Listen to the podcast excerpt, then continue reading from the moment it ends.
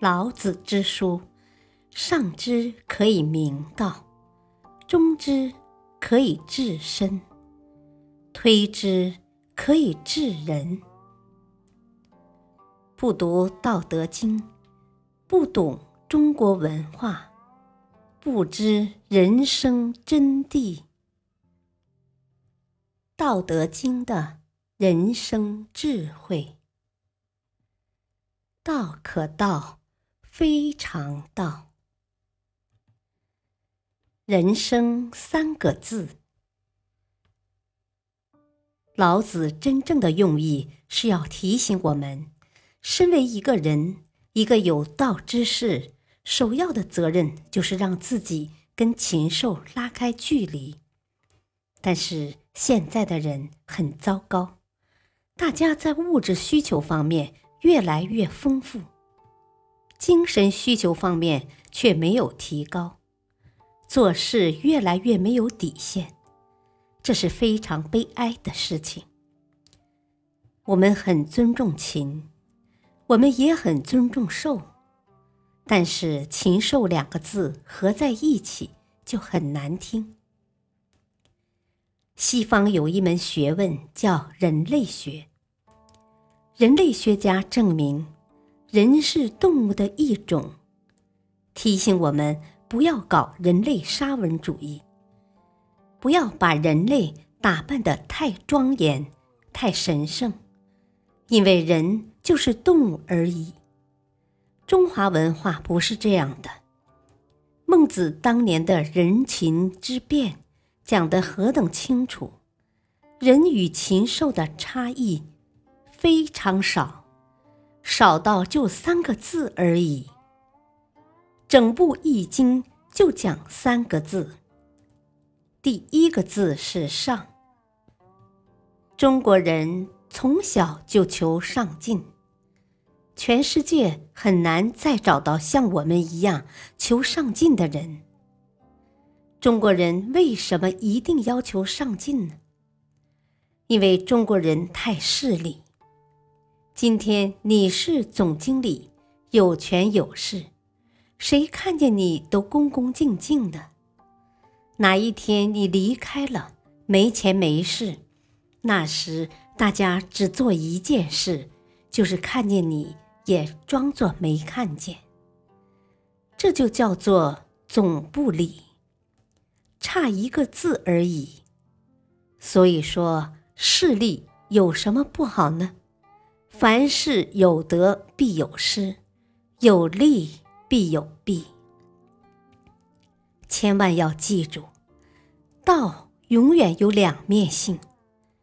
当人家对你笑的时候，你不要太开心，说不定其中有什么问题；当人家不对你笑的时候，你更要提高警觉，其中一定有什么问题。有人说，这样做人不是很累吗？不累，因为脑筋越动越灵活，怎么会累呢？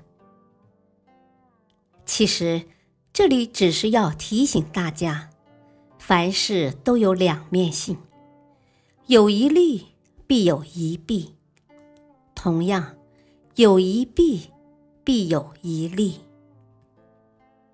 所以，遇到好事别得意，遇到坏事别沮丧。如果真能做到全面的看待事物和问题，我们的人生就会少一些苦恼，多一些快乐。人生三个字，除了“上”字，还有哪两个字呢？“上”经常要加一个数。叫做止，适可而止。任何事情在求上进的过程中，都要适可而止。这个止非常重要，如果止不住，冲过头，那就糟糕了。止中有上，上中有止，然后终结在一个正字上。这个正就叫做道。我们说一个人很上道，就是从上到道。